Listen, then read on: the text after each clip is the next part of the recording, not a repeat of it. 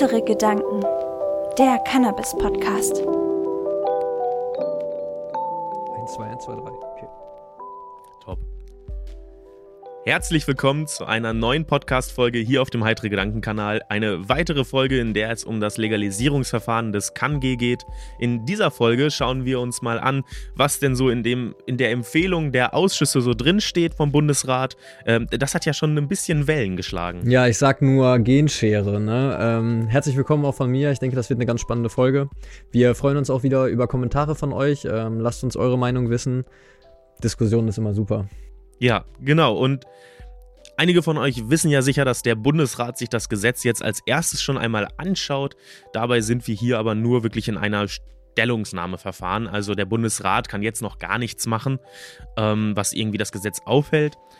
Aber wir haben jetzt hier schon mal die Empfehlung der Ausschüsse des Bundesrates, denn analog wie beim Bundestag im Endeffekt auch, oder eher gesagt, wie es jetzt im gesamten Gesetzgebungsverfahren ist, ähm, gucken sich jetzt als erstes die Ausschüsse ähm, ja, jeweils an, was im Endeffekt für ihren Bereich in diesem Gesetz drin steht. So ist auch der Gesundheitsausschuss dabei, der Ausschuss für Agrarpolitik und Verbraucherschutz, der Ausschuss für Frauen und Jugend, äh, hier ist wahrscheinlich mit dem Hauptaspekt auf Jugend, ähm, der Ausschuss für innere Angelegenheiten, der Rechtsausschuss und der Ausschuss für Umwelt, Naturschutz und nukleare Sicherheit. ich glaube, unter den dritten Punkt fällt dann Cannabis nicht, aber ähm, man sieht also, es sind auch hier wieder viele Ausschüsse beteiligt. Vielleicht aufgrund der Bestrahlung?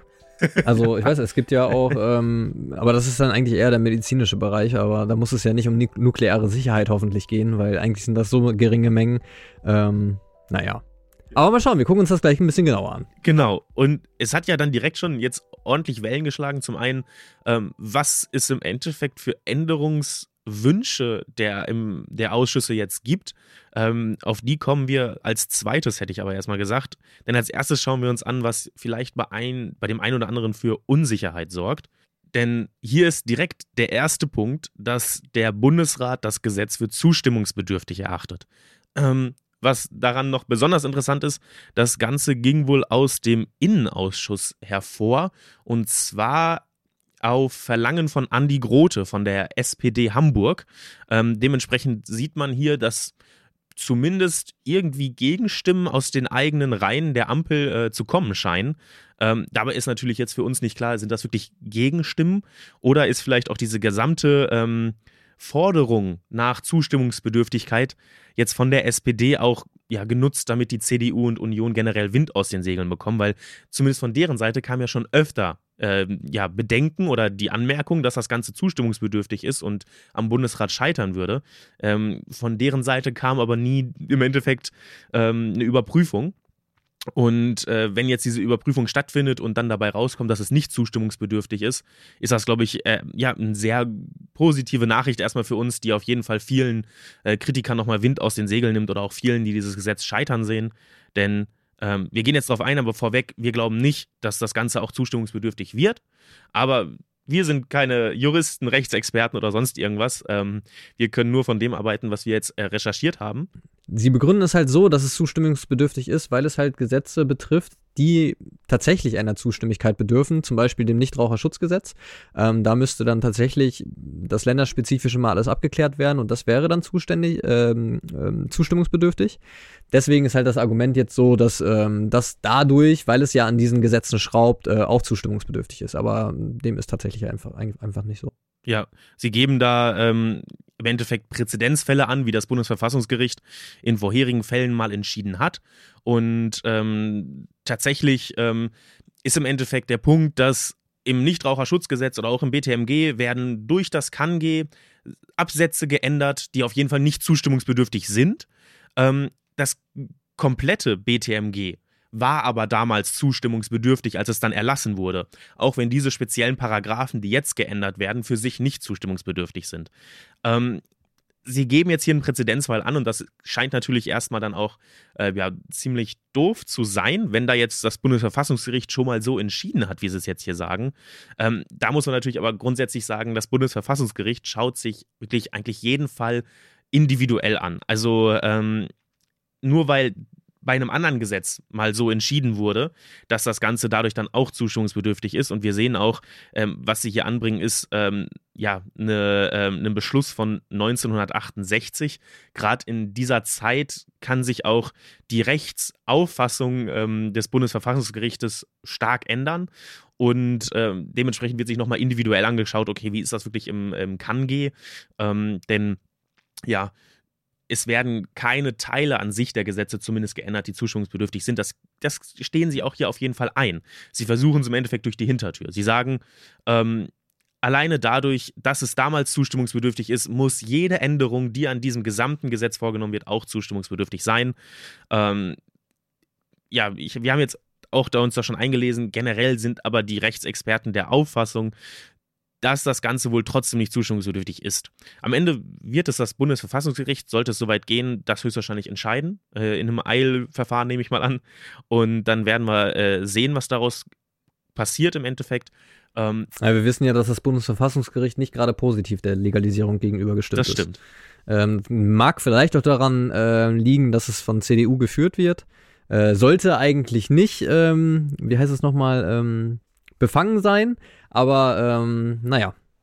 Wenn ich früher für etwas gearbeitet habe und dann meinen Job wechsle, habe ich vielleicht immer noch so Sachen im Hinterkopf. Also. Ja, zumal ja auch bei, bei Rechtsprechung man immer sagen muss, Gesetze können unterschiedlich ausgelegt werden und unterschiedlich verstanden werden. Also ein Satz im Endeffekt kann von dem einen Anwalt, dem einen Richter und dem einen Staatsanwalt im Endeffekt komplett unterschiedlich aufgefasst werden und dann müssen die das im Endeffekt vor Gericht dann auch im Endeffekt schaffen zu begründen, warum sie der Rechtsauffassung sind, der sie sind.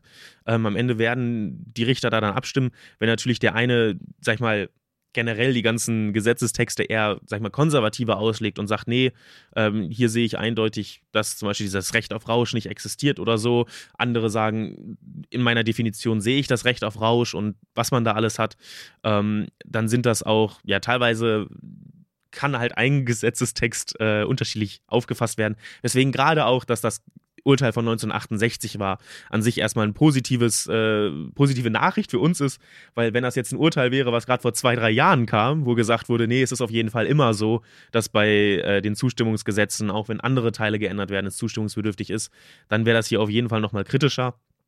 Ähm, aber so hat sich auch, kann sich auch die Auffassung einfach ändern. Also wenn man gerade auch das gleiche Thema hatten wir jetzt ja gerade in der UN zum Beispiel. Da ja. wurde jetzt ja auch, da werden wir euch auch noch eine Folge, ähm, da werden wir euch auch noch eine Folge zu aufnehmen natürlich. Ähm, die UN hat jetzt aber beschlossen, dass das allgemeine Drogen, nicht, nicht auf Cannabis bezogen, das allgemeine, die allgemeine Drogenprohibition gescheitert ist und tatsächlich gegen Menschenrechte ver verstößt. Da werden wir euch aber auch noch ein, äh, eine Folge zu aufnehmen, denn ähm, ja, das ist halt auch sowas, was sich über den Laufe der Zeit geändert hat. Ähm, vor ein paar Jahren sah das noch ganz anders ja. aus.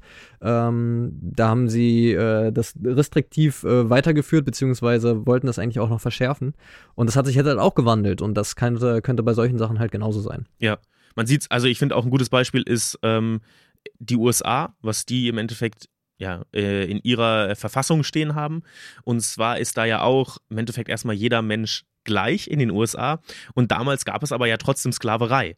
Und Rechtsprechung gab es trotzdem. Und ähm, dort wird einfach damals argumentiert, ja, das sind ja keine Menschen, das sind Objekte. Und dementsprechend fallen die nicht darunter. Also je nachdem, wie man manche Dinge halt definiert, ähm, hat sich das jetzt aber halt in der Vergangenheit, also hat sich das natürlich geändert über die Zeit und sie fallen auch darunter. Also dementsprechend, ähm, ja, hat man es ähnlich auch wie bei uns ähm, man muss ja auch sagen, gerade solche Sachen wie ähm, Homosexuelle, das ist ja etwas, was heutzutage viele auch klar unter die Grundrechte fallen lassen würden, ähm, die freie Entfaltung der Persönlichkeit. Wenn man jetzt aber jemanden, ja, vor 100 Jahren gefragt hätte, was ist die freie Entfaltung der Persönlichkeit, hätte er da höchstwahrscheinlich nicht gesagt, dass Homosexualität dazugehört, sondern dass das, sag ich mal, eine Krankheit ist und deswegen nicht zur freien Entfaltung gehört. Also solche Argumentationen können halt im Endeffekt Rechtsprechung ähm, ja, über die Zeit der über die Zeit auch verändern lassen. Ähm, wie gesagt, wir wollen ja aber nur einmal sagen, macht euch nicht zu viele Sorgen, ähm, dass das Gesetz zustimmungsbedürftig wird. Ähm, derzeit gehen wir nicht davon aus, dass es der Fall ist. Wir können uns aber mal angucken, was es dann trotzdem äh, für uns bedeutet.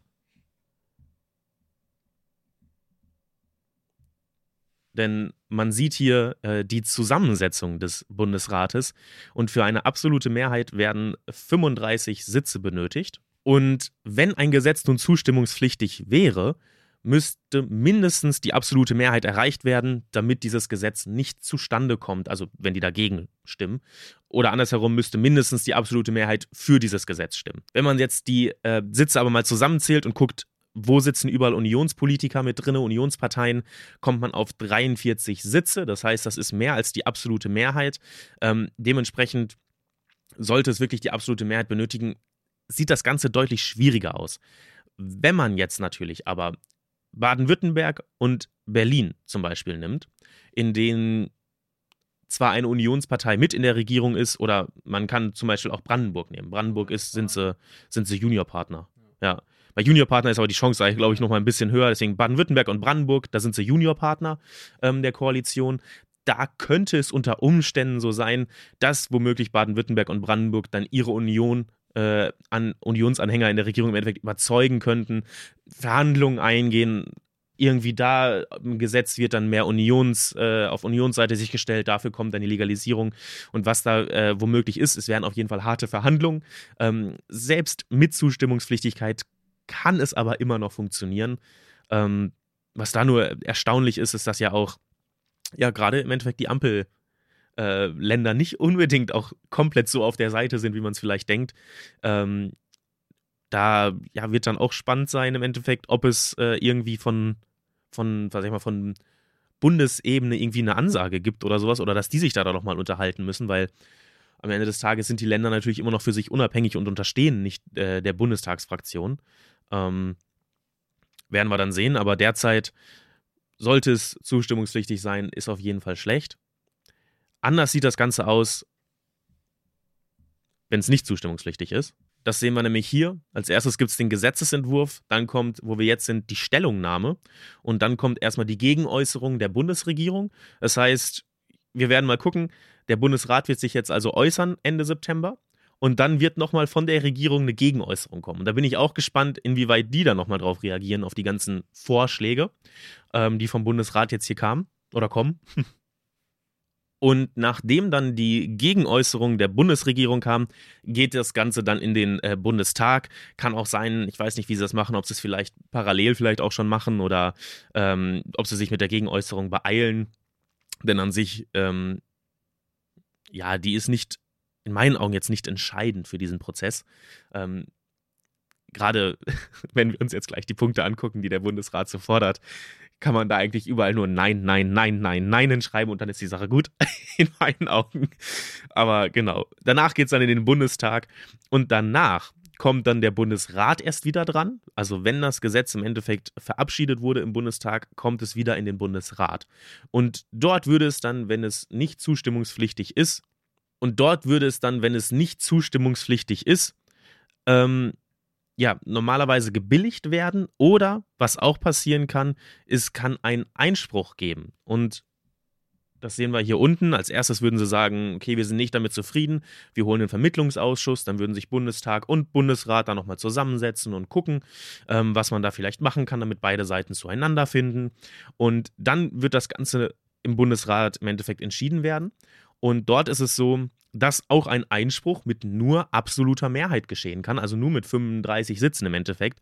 Da müssen wir aber keine Angst vor haben. Denn der Einspruch mit der absoluten Mehrheit heißt nur, dass er auch mit absoluter Mehrheit im Bundestag wieder gekippt werden muss, der Einspruch. Also da die Ampelparteien aber auf über 50 Prozent der Sitze im Bundestag kommen, können sie diesen Einspruch einfach wieder kippen. Anders sieht das Ganze aus, wenn sie es schaffen sollten, einen Einspruch mit zwei Drittel Mehrheit sich zu holen. Ähm, da gehe ich nicht von aus, da gehen wir auch generell nicht von aus. Da müssten echt einige ähm, Ampelländer sich auch dazu entscheiden, Einspruch zu erheben. Ähm, das würde auf jeden Fall innerhalb der Parteien, glaube ich, für ordentliche Krisen sorgen, wenn sich da ähm, Länder mit Bund äh, dann so zerstreiten ähm, und das Gesetz platzen lassen. Aber dann müsste nämlich auch im Bundestag mit zwei Drittel der Einspruch wieder äh, aufgehoben werden. Dadurch, dass natürlich aber die Union und die Ultrarechten auf 37 Prozent der Stimmen kommen, ähm, können die diese ja, zwei Drittel Mehrheit im Endeffekt verhindern. Und dann wäre das Gesetz gescheitert. Das würde aber nicht der Fall sein. Also es hängt jetzt viel davon ab, ob das Ganze zustimmungspflichtig wird oder nicht, was im Endeffekt dann entschieden wird. Würde ich aber nicht zu viel Angst machen.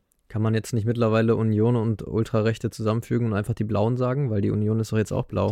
Ja, Also vor allem, wenn zumindest. der Pfeil so schön in deren Logo reinpasst. Hast du das gesehen bei Ja, Böhmermann? Böhmermann, ja klar. Diese Farbe einfach, warum nehmen die denn blau jetzt auf einmal? Hm. Weiß nicht, vielleicht fanden sie schwarz zu negativ und Hm, ja. wollten da weg. Aber irgendwie fehlt die Brandmauer. Ja, dann können wir jetzt eigentlich darauf eingehen, was der Bundesrat denn für Änderungen haben möchte. Jetzt sollte, sollte er mitentscheiden dürfen. Ja, einige von euch kennen es vielleicht, ähm, andere vielleicht auch nicht. Und zwar geht es hier bei dem Bundesrat um CRISPR. CRISPR ist ein äh, Protein, welches äh, meines Wissens nach standardmäßig in einigen Bakterien auch zu finden ist, ähm, mit dem die ihre DNA ähm, im Endeffekt einsetzen können in andere Zell-DNA und so im Endeffekt äh, es schaffen können, dass eine menschliche Zelle ähm, deren Viren oder Bakterien ähm, weiter produziert und im Endeffekt die, ja, die Produktion, die Art, wie die Zelle funktioniert, äh, grundlegend verändern. Und äh, dieses CRISPR wird auch in ja, unserer Genforschung häufig eingesetzt. Ähm, da kann man es dann zum Beispiel schaffen, dass man ein harmloses Bakterium nimmt und äh, dem mit CRISPR einen DNA-Strang einfügt, damit dieses Bakterium zum Beispiel Insulin produziert. Und ähm, ja, ähnlich gibt es das dann auch halt bei äh, zum Beispiel dem Genmais. Dort kann mit Hilfe dieses CRISPR-Proteins ähm, die DNA des Maises so verändert werden, dass er zum Beispiel selber ähm, gewisse Pestizide herstellt. Das heißt, die Pflanze stellt von sich aus auf einmal Pestizide her, weil das in die DNA mit eingebaut wurde. Ähm, das steht grundsätzlich oft äh, stark in der Kritik. Ähm, es ist eine, ja, wie ich sagen, es ist noch eine recht neue Jetzt muss man natürlich sagen, es ist schon länger natürlich in der Erforschung und alles, aber es wird vor allem von der Wirtschaft natürlich ähm, noch nicht so eingesetzt. Man hat generell ja schon einige ähm, Beschränkungen, was Genmanipulation auch angeht. Ähm, auch von EU-Seite gibt es ja einige Einschränkungen. Ähm, zumindest ja, sprechen sie hier im Endeffekt davon, dass das Ganze auch bei Cannabis ein Problem ist. Ähm, damals im Entwurf, den die Grünen eingebracht hatten, ähm, war auch auf jeden Fall Genmanipulation klar verboten. Ich hatte jetzt im Kange dazu nichts gefunden. Ich habe es jetzt aber auch nur einmal überflogen. Ähm, falls wer im Kange weiß, dass dort Genmanipulation von Cannabis eh verboten ist, frage ich mich, warum sie es überhaupt reinschreiben. Ansonsten grundsätzlich ähm, finde ich, sage ich mal, in Ordnung, ähm, wenn man Genmanipulation von Cannabis äh, verbietet, weil ich glaube, darauf haben auch die wenigsten Leute Interesse. Am Ende schafft man mit Züchtung ja eh ähnliche Effekte. Also ob ich nun mit, mit CRISPR im Endeffekt da reinschreibe, dass die Pflanze 25% THC produziert oder ich schaffe es halt mit, meiner, mit meinem selektiven Breeding. Ja, und Das selbst eine geht dann, natürlich schneller, wenn, das andere langsamer, aber wenn dann auf dem Samen steht, macht 20% THC, musst du das zu Hause auch erstmal hinbekommen. ja. Also, das ist. Die wissen halt nicht, wie Cannabis funktioniert. Das hatten wir im letzten Podcast auch schon. Die, die wissen halt einfach nicht, wie Cannabis funktioniert. Ja. Das. Ich kann mir nur an den Kopf fassen. Keine Ahnung. Vor allem, sie schreiben ja auch, geneditierte Pflanzen, die keine artfremde Gene enthalten, sollten, äh, sollen nach einem Verordnungsvorschlag der EU-Kommission von strengen Regeln äh, ausgenommen werden. Also es geht hierbei um Cannabis, was im Endeffekt mit Cannabis-DNA verändert wird. Also auch wenn die Witze natürlich immer ganz schön sind mit den Tomaten, die irgendwie äh, dann THC, also eine Cannabis-Gen im Endeffekt mit reinkriegen, ähm, das ist von EU-Seite aus schon verboten. Also man darf keine Tomate züchten, die THC produziert. Ähm, Auch Oder wenn wir das alle gerne wo- wollen würden. Ähm, Tomatensoße, man muss das ja noch erhitzen dann. Wenn du Tomatensoße machst, hast du Ja, dann immer. schafft man es auch, dass sie THC und nicht THCA produziert. Oh, ich ja, weiß ja, ja, nicht. das wäre natürlich, es- mit der Genschere ist alles möglich. Das ähm, wäre nicht das Problem. Ähm, was sie aber hier, also sie sprechen explizit, dass es auch in kleinen Einrichtungen möglich ist. Ähm, und sie sprechen dann von, vom Problem beim Eigenanbau. Ich weiß nicht genau, ob sie darauf hinaus wollen, dass eine Person sich Cannabis nimmt und dann in seinem eigenen Keller zu Hause die DNA verändert, um mehr als 10% rauszukriegen, weil sie schreiben auch 10%. Also ähm, dies wirft für den Bundesrat die Frage auf, wie verhindert werden kann, dass beim Eigenanbau von Cannabis der im Gesetzesentwurf enthaltene Höchstwert von 10% THC mittels geschickter Anwendung der sogenannten Genschere überschritten wird. Da haben die nicht richtig gelesen, weil das war nur für unter 21-Jährige ja. der Fall und auch nicht im Eigenanbau. Ja, das habe also, ich mich also, auch gefragt. Das ist schon wieder richtig ich, dumm. Also es steht doch nicht mal im Gesetz, dass beim Eigenanbau eine 10%-Grenze ist. Also warum ist das dann ein Problem für diese und vor allen Dingen, warum muss das mittels Genschere überschritten werden? Man kann ja auch einfach einen Samen nehmen, der äh, potenter ist. Oder ja. eine, eine, Sorte nehmen, die potenter ist, meine ich. Vor allem halt 10%. Also ich könnte mir jetzt verstehen, wenn sie halt, also ich könnte es halbwegs verstehen, wenn sie sagen, okay, wir möchten verhindern, dass irgendwie mit Hilfe von Genscheren Cannabis gezüchtet wird, der irgendwie 40, also man geht ja dann auch in Richtung, die biologisch irgendwann nicht mehr möglich sind. Man muss sich vorstellen, wenn ich etwas. Ich glaube, mehr als 33, 34 Prozent kannst du nicht geht nicht, weil die Pflanze muss ja auch an irgendwas, also das THC muss ja auch an irgendwas wachsen. Ja, ist die Frage, äh, die, vielleicht die, können sie mit so krasser Gentechnik machen, dass im Endeffekt nur noch ein Trichom wächst. so ein einziges Trichom, was so riesig ist und dann hat man da die Blase und die nimmt man sich ab. Aber wie soll sie dann eine Photosynthese machen und also das ist halt alles schwierig. Äh. Naja. Also ich glaube, dass wir jetzt auch schon züchtungsbedingt an der Grenze des THC-Gehalts ähm, möglichen ja. sind und man merkt ja auch, No Front an alle, die hohe THC-Sorten mögen. Diese Sorten sind medizinisch meiner Meinung nach nicht so, äh, gut, es geht jetzt hier um Genusskonsum, aber die Wirkung steigt super schnell an und sie fällt auch super schnell wieder ab. Zumindest habe ich die Erfahrung bei äh, hohen THC-Sorten gemacht. Man denkt so, wow, okay, krass, aber auf einmal ist alles wieder weg und du müsstest direkt schon wieder nachlegen, wo andere Sorten viel länger den Spiegel halten durch die enthaltenen Terpene, die ja dann weniger da sein müssen, weil ja nicht mehr so viel Platz ist, weil ja alles mit THC belegt ist. Ja, also das ist halt auch mal so ein bisschen die Sache, ob man das überhaupt will, so eine hohe THC-Sorte zu haben. Im medizinischen Bereich, wenn man Schmerzpatient ist oder so, mag das Sinn machen, aber als Genusskonsument, also zumindest ich als Dauerkonsument habe da keinen keinen Benefit von, wenn das schnell ansteigt und dann super schnell wieder abfällt. Ja, man muss da auch einfach wirklich ganz klar sagen, auch wenn sicherlich einige ähm, da sich aber auch immer angegriffen fühlen, je höher der THC-Wert in einer Cannabispflanze wird in der Blüte, in dem Produkt, was konsumiert wird, desto höher ist auch einfach die Chance auf ja, Nebenwirkungen, auf, ähm, auf Sucht, auch auf Abhängigkeit, ähm, auf Depressionen, auf negative Gedankenspiralen, also was im Endeffekt alles da so mit einhergeht. Ähm, denn man muss einfach sagen, CBD, gerade wenn das dann auch vielleicht in einem Verhältnis 1 zu 1 oder 1 zu 2 drin ist, ähm, sorgt einfach dafür, dass die negativen Effekte vom THC deutlich gedämpft werden, ohne dass, zumindest in meinen Augen auch, die Wirkung da irgendwie in Mitleidenschaft gerät. Also gerade wirklich auch bei den 30% THC-Sorten, wie Dominik sagt, das, das sind teilweise Sachen, die kicken kurz rein und dann hast du eine kurze Wirkung und dann denkst du dir, schon wieder weg. Und ähm, genau, dann fehlt da die Terpene. Man hat nicht so eine schöne, gelenkte Wirkung. Man kann also mit, mit dem CBD auf jeden Fall gerade tagsüber, wenn man damit noch äh, was machen möchte, sind so hohe Sorten eh nicht schön. Ähm, aber, aber deswegen sollten sie nicht ja, verboten werden. Also nee, das steht ja, das, das, das steht ja außer Frage. Nicht. Also es kann sich ja trotzdem jeder selbst äh, genau. entscheiden. Man nimmt ja auch nicht regelmäßig Absinth zu sich, sondern ja. das ist dann mal eine Ausnahme, wo du ein bisschen Absinth trinkst, wenn überhaupt. Habe ich tatsächlich noch nie. Ich auch nicht. Ähm, aber das ist halt so, man sucht sich halt aus, was man trinkt. Möchte ich heute Abend ein Glas Wein trinken? trinken? Möchte ich einen ja. Alzer trinken? Möchte ich einen Schnaps trinken? Ist ja alles vollkommen okay. Man sucht es sich selber aus. Es ist alles erlaubt. Du dürftest dir sogar Absinth hinter die Birne kippen mit 98, 90, 70 Prozent, je nachdem, was du so findest. 98 Prozent ist, glaube ich, ein bisschen zu viel. Ne? Ich glaube, es ist halt nur 70 oder so. Aber das ist schon auch heftig. Ja, du, du darfst du ja auch Spiritus hinterher. gesagt, ja. kannst ja auch Reinigungsalkohol, äh, beziehungsweise dann den, ähm, hier, ähm, womit wir die Likör herstellen können und so. Ähm, Habe ich früher auch zum Reinigen genutzt. Ähm, kommt bald auch übrigens noch eine Weingeist, Folge, was wir, mit, was wir mit ABV machen, äh, Weingeist. Der hat ja 98 Prozent. Ja. Könntest du auch trinken, wenn du wollen würdest. Alles erlaubt, alles kein Problem. Und dementsprechend sollte man beim, beim Cannabis da nicht jetzt auch noch ähm, ja, Regularien hinzufügen, die einfach unnötig sind, die dann tatsächlich wieder den Schwarzmarkt anfeuern würden. Ja. Ja, ich hatte auch schon mit, mit äh, Trinkspiritus, also nicht, dass irgendjemand denkt, ich hätte da Spiritus mit Reinigung oder mit Lösungsmitteln oder sonst irgendwas getrunken.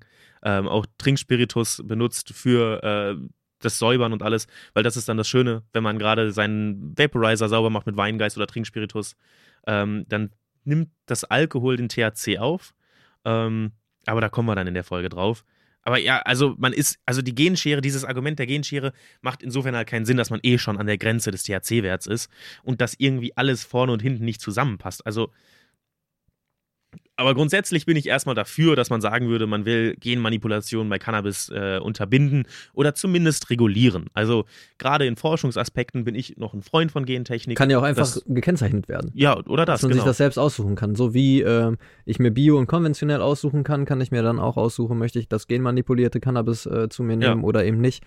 Ähm, Wäre ja kein Problem. Es gibt bestimmt Menschen, die da Interesse dran haben, weil es vielleicht dann doch irgendwelche Eigenschaften hat, die ganz, ganz nett sind. Ähm, wird die Zukunft zeigen. Aber wenn es natürlich nicht erlaubt wird, wird es die Zukunft nicht zeigen. Ja, also Sie sagen da, es geht um die Aspekte des Gesundheits- und Jugendschutzes.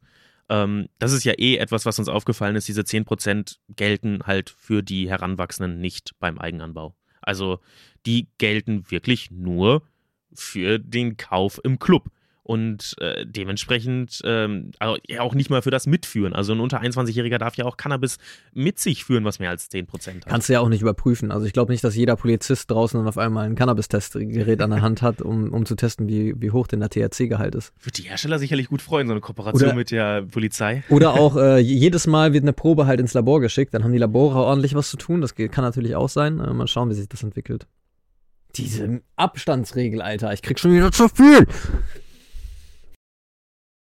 Ja, also der Bundesrat hat hier auch natürlich weitere schöne Änderungen äh, vorgeschlagen. So zum Beispiel die Abstandsregelung soll geändert werden. Da sind wir ja auch für, dass die geändert wird. Nur will der Bundesrat, dass die auf 250 Meter erhöht wird. Ähm, gleichzeitig soll sie auch noch um Bahnhöfe herum gelten. Also auch die werden noch mit einbezogen. Ähm, und also im Allgemeinen, äh, warum? Ich frage mich, warum wird da Rauchen nicht mit aufgeführt? Also Tabakrauchen? Warum darf ich das überall machen? Ist das nicht auch im Passivrauch viel gesundheitsschädlicher als Cannabis-Passivrauch? Wie sieht das da eigentlich aus? Weiß ich gar nicht. Cannabis-Passivrauch im Vergleich zu Tabak-Passivrauch? Ähm, meines Wissens nach kann man zumindest nicht passiv high werden oder zumindest nicht sonderlich. Also da ist das meiste das, Cannabis das, wird aufgenommen, wenn man schon. Das ist ein Thema zwischen Matze und mir. Schreibt mal bitte in die Kommentare, Hotbox und so. Wenn ihr nicht selbst am Joint zieht, werdet ihr high? Also, äh, wenn ihr das in Holland oder so gemacht habt, wo das erlaubt war. ähm, ich bin der Meinung, man kann passiv auch Wirkung verspüren. Das, ja, ich habe ich hab nur mal eine Studie gesehen, in der es halt war, dass irgendwie über 95, 98 Prozent des THCs bereits innerhalb der ersten paar Sekunden ähm, in, von der Lunge aufgenommen wird. Ich habe es auch nicht, äh, die, das ging nicht äh, dabei um, um das Passivkonsumieren, sondern da ging es in der Studie eigentlich ähm, darum, lohnt es sich, den Cannabisdampf einzuhalten, weil manche halten den ja dann noch 30, 40, 50, 60 Sekunden ein und äh, damit das da so lange wie möglich drin ist. Ähm, von dem, was ich gelesen habe, wird das wohl in den ersten paar Sekunden schon direkt aufgenommen. Ähm, also ja, gerade länger einhalten als 10 Sekunden äh, war da dementsprechend, braucht man nicht.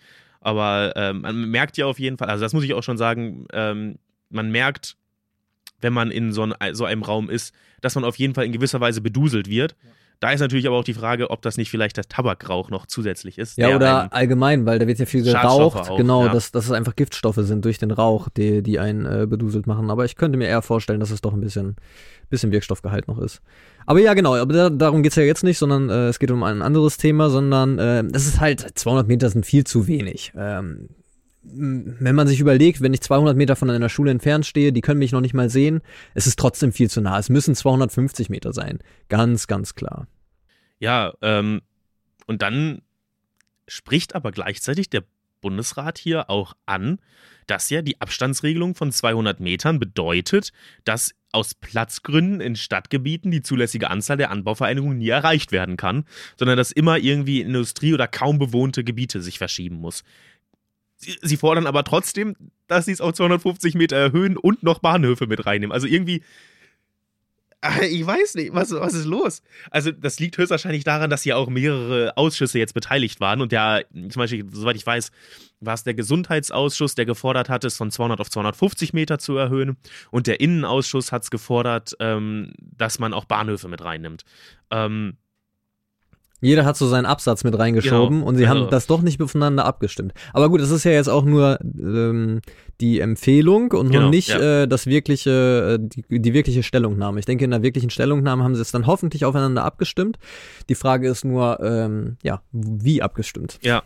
Und mit diesen ganzen Begründungen gehen sie dann darauf ein, dass im Endeffekt die, die Shops oder eher gesagt die, die Clubs ähm, nur geringe Mitglieder womöglich haben werden, hohe Kosten haben und dass womöglich doch noch alle weiter auf den Schwarzmarkt gehen.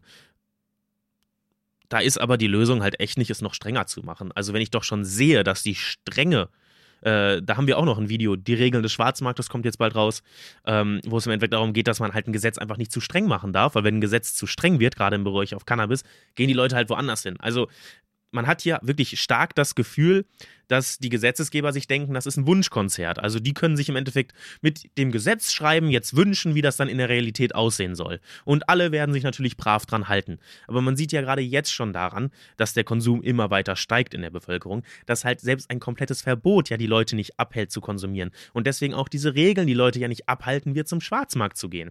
Und dementsprechend kann man eben nicht solche krassen Abstandsregeln machen. Man kann eben nicht solche krassen THC-Grenzen machen. Man kann eben nicht diese Altersgrenzen so stark machen. Man kann eben nicht Edibles und Extrakte verbieten, weil die Leute das nun mal wollen und sich besorgen werden. Und man muss diese Realität halt nun mal akzeptieren. Ähm, man, man kann das ja nicht einfach sagen, wir schreiben Gesetze daran vorbei, denn dann passiert genau das, wovor sie hier waren, dass die Leute weiter zum Schwarzmarkt gehen. Und ich, ah, ich verstehe es nicht. Wie, wie kann man das sehen und trotzdem das Gegenteil davon machen? Ja, neben den Abstandsregeln, die geändert werden sollen, sollen auch die Altersgrenzen geändert werden.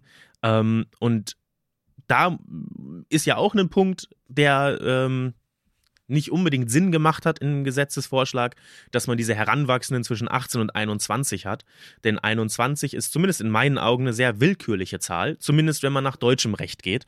Denn man hat sehr, sehr wenig Sachen, bei denen die Grenze von 21 Jahren genutzt wird. Klar kann man sie einführen. Ich glaube, man, es gibt ja beim, beim Motorrad und bei Lkw-Führerscheinen, da gibt es noch Regelungen, dass die erst in 21 oder 24, 26 gemacht werden können. Ähm, da hat man so andere Altersgrenzen noch.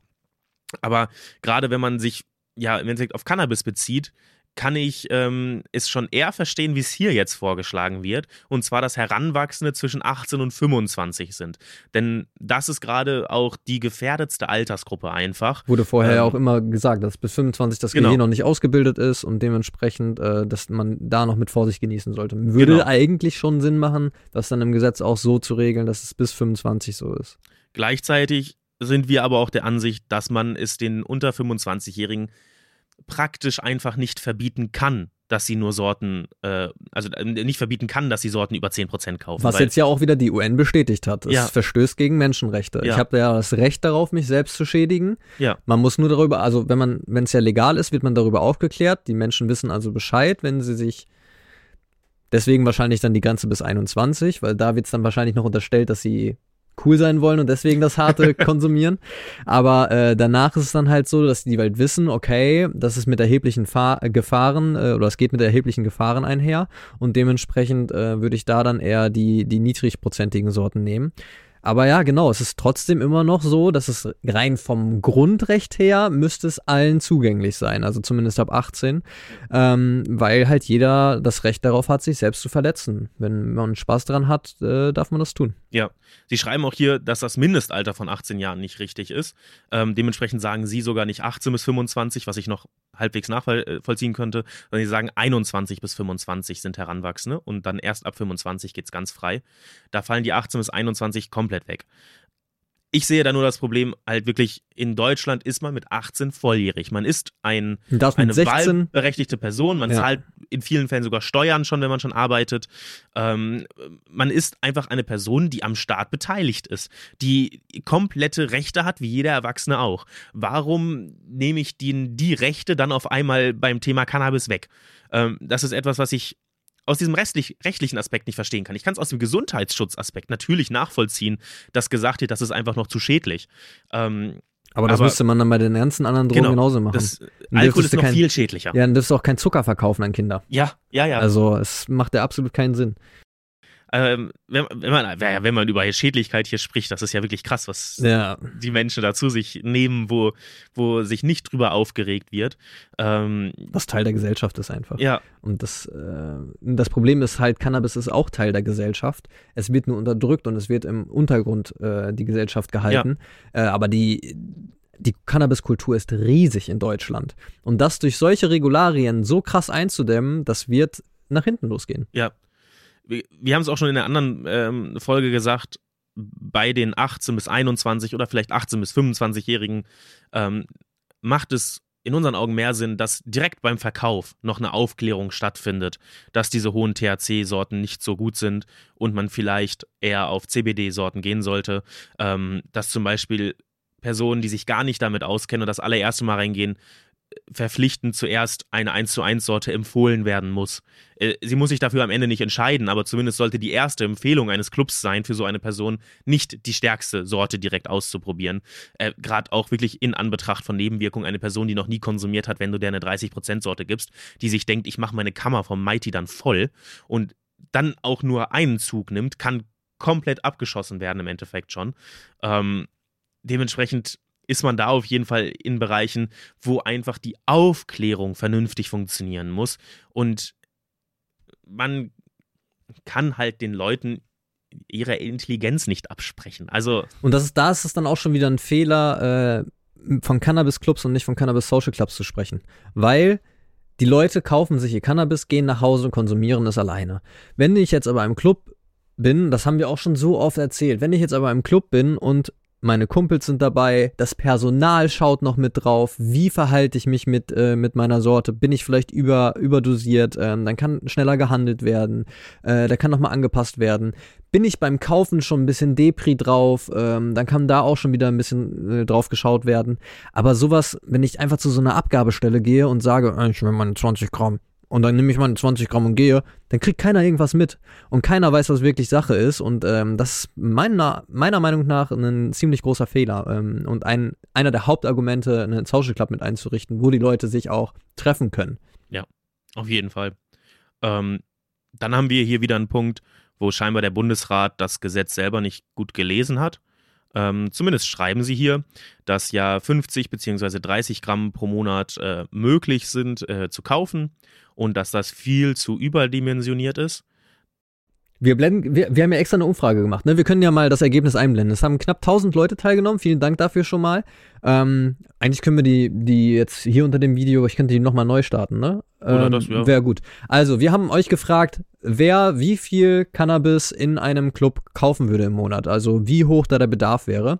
Äh, seht ihr hier jetzt gerade. Sehr spannend. Hätte ich tatsächlich auch nicht so gedacht, dass es äh, so viele sind, die so viel Bedarf haben, aber gut, wir sind jetzt auch in einer Bubble unterwegs, hat Matze mir schon äh, erzählt, als ich ihn gefragt habe, wie kann das sein, ähm, wo halt der Bedarf dann halt einfach ein bisschen höher ist, weil es halt Enthusiasten im ja. Endeffekt auch sind. Und äh, ja, aber da sieht man sehr schön, wie das halt äh, ausfällt, wie der Bedarf der, der Leute ist. Und dementsprechend ist das gar nicht so niedrig gewählt, wenn wir das als an unserer Statistik mal. Vor, ähm, vor allem halt, wenn man wirklich vollkommen überdimensioniert. Das ist ja auch so wertend schon, diese Aussage. Es ist man, ich kann verstehen, wenn sie in deren Augen das zu viel ist. Ähm, aber vollkommen überdimensioniert ist es auf gar keinen Fall. Ähm, wo Was? sie dann noch drauf eingehen. Ich lese das jetzt gerade das ja, erste Mal. Ja. Wo sie dann noch drauf eingehen, ist ja, dass äh, es noch zusätzlich die drei lebenden Cannabispflanzen gibt. Und es ist problemlos möglich, 20 bis 40 Gramm Blütenmaterial pro Pflanze zu kriegen. Da muss man wirklich, es ist problemlos möglich. Also das ist stimmt. Ja, okay, aber oh, 20 bis 40 Gramm. Ähm, und es kann bis in den hohen dreistelligen Grammbereich pro Pflanze gehen. Ähm, diese Ernteerträge aus dem Privatanbau kämen für Mitglieder einer Anbauvereinigung zu den dort monatlich maximal erhältlichen 50 Gramm Cannabis pro Monat potenziell noch hinzu da haben sie den, das Gesetz aber auf jeden Fall nicht richtig gelesen, denn die kommen da auf jeden Fall nicht dazu. Es gibt ja die Besitzgrenze. Denn wir haben die Besitzgrenze von 50 Gramm und die gilt auch zu Hause. Und dementsprechend, wenn eine Person 300 Gramm erntet, muss sie 250 Gramm wegschmeißen. Oder sie muss zumindest daraus Hasch produzieren und alles andere, was nicht am Ende in dem Hasch von den 50 Gramm ist, muss weggeschmissen werden. Also da muss auf jeden Fall alles, was über 50 Gramm Besitz geht, vernichtet werden. Vielleicht gibt es dann die Schließfachoption im Social Club, äh, im Cannabis Club, aber äh, eigentlich ist es so nicht möglich. Und gleichzeitig sagen sie auch, dass die 30 Gramm für Heranwachsende viel zu viel sind. Ähm, wenn man jetzt wirklich nur von ähm, davon ausgeht, was vielleicht am idealsten ist, einen Cannabiskonsum nur am Wochenende, Freitag, Samstag, abends, konsumiert man vielleicht äh, seine äh, 20% THC-Sorte, dann klar, sind 50 Gramm extrem viel, viel zu viel, als was man, das man im Monat braucht. Wenn man sich aber vorstellt, dass es halt auch Leute gibt, die jeden Abend nach der Arbeit wie ein Feierabendbier dann umsteigen wollen auf vielleicht eine 10-10-Sorte, dann sind auf einmal 30 oder 50 Gramm deutlich weniger. Vor allen Dingen ein Joint rauchen, das sind anderthalb, zwei Gramm weg. Ja, wenn man es pur macht, ja, auf ja, jeden Fall. Ja, mit Tabak würde ich es keinem empfehlen. Ja, ja, nee, Ähm, empfehlen auf keinen Fall. Dementsprechend äh, geht das eigentlich re relativ zügig. Und ich meine, abends ein Feierabend-Alster zu trinken jeden Tag ist auch nicht gesund. Ja. Beziehungsweise da hat man dann schon Suchtproblematiken, weil es halt so äh, krass wiederholt, wiederhol äh, weil es sich so krass wiederholt. Und dementsprechend ähm, ist das auch nicht gesund. Und dann hier jetzt so einen äh, krassen Hermann zu machen, äh, finde ich ein bisschen übertrieben. Aber ähm, gut, CDU geführt. Ja, also man muss natürlich sagen, in, in, für, für Genusskonsumenten ist ein dauerhafter täglicher Konsum. Also wirklich, man ist im Endeffekt nur breit. Sucht. Sucht, ungesund. Ähm, da, da muss natürlich geguckt werden, was sind dafür vielleicht die Auslöser, betäuben sich die Menschen, um sich von ihren Problemen abzulenken oder was auch immer. Und ähm, Aber wenn man sich abends einen Feierabend-Joint äh, gönnt, wie sich ein Feierabend-Wein oder ein Feierabend-Alster, wo ist das Problem? Und wenn dann halt zwei Gramm in dem Joint drin sind, sind halt zwei Gramm in dem Joint und der geht danach schlafen. Ist Ja. doch alles fein. Vor allem, es werden gerade die Leute durch so eine Obergrenze bestraft, die Sorten mit wenig THC konsumieren wollen, weil sie zum Beispiel durch den CBD den antipsychotischen Effekt haben wollen. Das heißt, wenn eine Person sich vielleicht für eine Sorte entscheidet, die nur 5-6% THC hat, aber halt trotzdem high werden möchte, aber mit weniger Nebenwirkung, muss diese Person ja tendenziell doppelt oder dreimal so viel konsumieren wie eine Person, die 15 bis 20% THC hat, um auch halt auf die gleiche THC-Intake zu kommen. Ähm, äh, dementsprechend kann man also die, die Grenze halt ans Material, ans Blütenmaterial oder ans Haschisch zu koppeln, ist äh, komplett hirnrissig. Überhaupt eine Maximal an, an eine THC-Milligramm-Grenze könnte man sie koppeln. Aber äh, auch da bin ich nicht für. In, aber sie wäre sinnvoller als diese Blüten- oder Haschgrenze. Aber ähm, Grenze. Ja, zumal halt äh, 25 oder drei, äh, 50 Gramm Blüten oder Hasch gemeint Ja. sind. Und Hasch haben ja eine viel, hat ja eine viel höhere Konzentration. Also da werden halt auch wieder die Leute dazu getrieben, die Extrakte zu nutzen. Ja. Ganz einfach. Gerade wenn man dann so bei, bei so schönen Sachen wie Bubble Hush ist, die dann irgendwie 60, 70 Prozent auf, auf einmal erreichen oder tendenziell noch mehr, je nachdem, wie gut man so ist beim Extrahieren, ähm, kann man da ja schon deutlich höheren THC-Gehalt rauskriegen. Also, was wiederum zu mehr Nebenwirkungen führt und was nicht allem. Also, da sind wir wieder, wenn ich zu überreguliert arbeite, dann verstärke ich halt nur den Schwarzmarkt. Äh, grundsätzlich, sie schreiben zwar nicht, wie hoch es sein soll, will aber der Bundesrat eine allgemeine THC-Höchstgrenze. Also äh, mit einer allgemeinen THC-Höchstgrenze prozentual macht natürlich auch dann eine Gramm-Grenze wieder mehr Sinn. Ähm, aber wenn man da jetzt halt wiederum sowas sagt, vor allem kann man sich bei denen auch vorstellen, dass die auf 10, 15 Prozent runtergehen oder vielleicht 20. noch. Aber sie wollen auch den Schwarzmarkt Äh, unterdrücken. Genau. Aber sie wollen den Schwarzmarkt unterdrücken. Äh, Und der Schwarzmarkt kommt dann halt mit Sorten um die Ecke von 30 Prozent. Und ähm, da, oder, oder halt dann Hasch mit 40, 50 Prozent. Ich meine, wenn du jetzt eine allgemeine THC-Höchstgrenze von 20 Prozent machst, was hast du dann da für einen scheiß Hasch? Dann kann man ja nicht mal mehr von Hasch sprechen, weil bei Hasch ist ja gerade der Vorteil, dass ich mir nur die Trichomköpfe abbreche und so wenig Pflanzenmaterial wie möglich habe, um meinen THC und meinen Terpen, meinen Cannabinoid-Intake im Endeffekt auf die Grammzahl zu erhöhen. Wenn ich jetzt aber Hasch habe, was nur noch 20% THC hat, heißt das, dass der ganze Rest im Endeffekt ja fast Abfall ist. Also da habe ich dann 80% oder zumindest irgendwie 70 Prozent habe ich da an Pflanzenmaterial. Materi- Pflanzenmaterial drin, habe ich Blütenmaterial drin, habe ich Hautschuppen drin, habe ich was auch immer drin, was, was ich nicht haben möchte. Und also dann macht schon wieder Hasch auch gar keinen Sinn mehr. Und dann haben wir schon wieder das Problem, dass der Schwarzmarkt nicht unterdrückt wird. Und die, also, ah, ah. Es ist einfach zum Aufregen. ja, und dann wollen sie noch, dass ähm, die Strafen erhöht werden. Ähm, grundsätzlich Noch höher. was dann so passiert. Ich meine, bei einigen Punkten sind wir tatsächlich mit ähm, dem KanG schon bei höheren Strafen, ähm, als wir es vorher jetzt beim BTM, äh, äh, beim BTMG waren.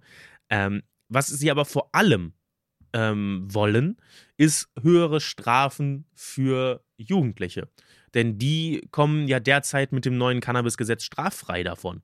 Ähm, zumindest strafrechtlich straffrei davon. Was ja auch Sinn macht. Genau. Weil Bestrafung macht keinen Sinn. Genau. Einfach nie. Ähm, denn sie werden ja im Endeffekt dazu gebracht, in Therapie zu gehen, in Behandlung zu gehen, in ähm, zumindest nochmal irgendwie Aufklärung oder sowas zu erhalten.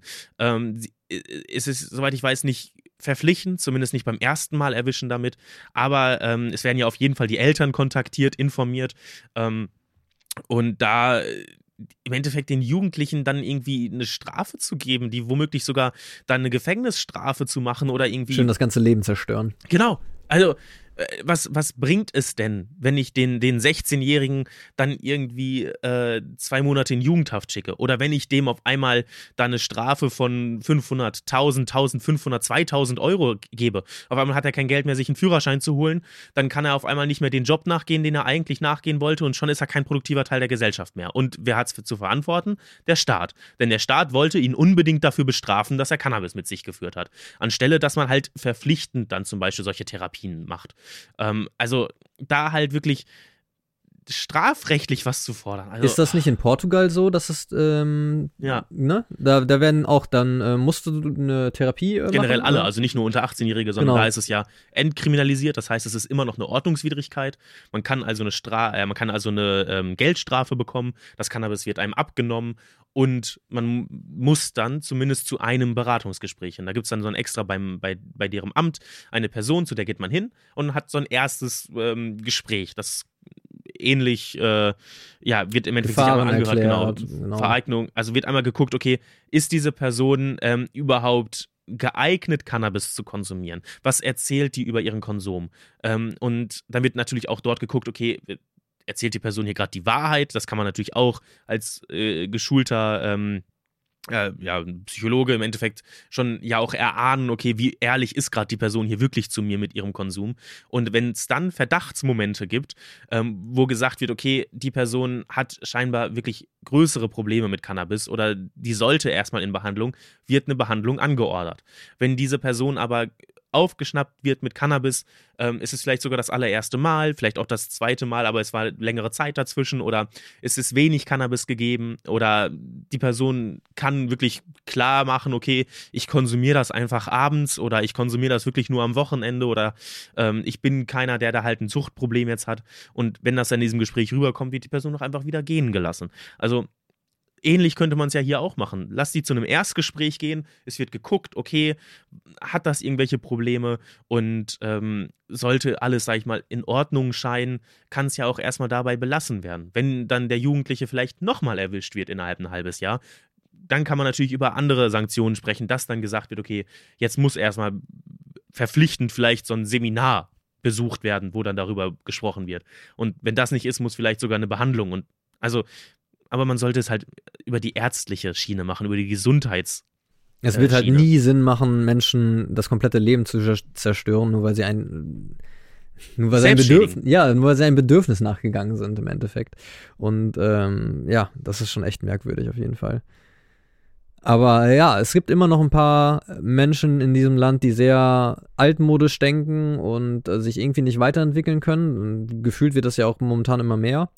Und ähm, das wird uns in Zukunft wahrscheinlich noch ein bisschen häufiger beschäftigen. Ich meine, man muss sich doch einfach nur mal überlegen, es hat Jahrtausende ohne Probleme funktioniert. Dann scheitert, übrigens machen wir da auch noch eine Folge zu, abonniert unbedingt den Kanal, in Zukunft wird richtig viel Content rauskommen hier. Dann scheitert die Alkoholprohibition in Amerika. Sie suchen sich ein neues Produkt, nehmen Cannabis, weil sowieso, also werden wir dann nochmal genau darauf eingehen, machen das dann zur Prohibition. 100 Jahre Prohibition und jetzt denken alle, die Welt geht unter, wenn wir wieder zu dem zurückkommen, was vorher nie ein Problem war, tausende Jahre lang. Es ist schon echt weird. Also ihr merkt schon, dieses ganze Thema ähm, löst sehr viel Emotionen bei uns aus. Ähm, wir warten jetzt noch auf die Stellungnahme vom Bundesrat. Die sollte am Freitag, den 8, 9, 29. Äh, erscheinen. Und dann werden wir euch natürlich auch noch eine ähm, Studiofolge zu dem, zu dem, ähm, zu der Stellungnahme aufnehmen.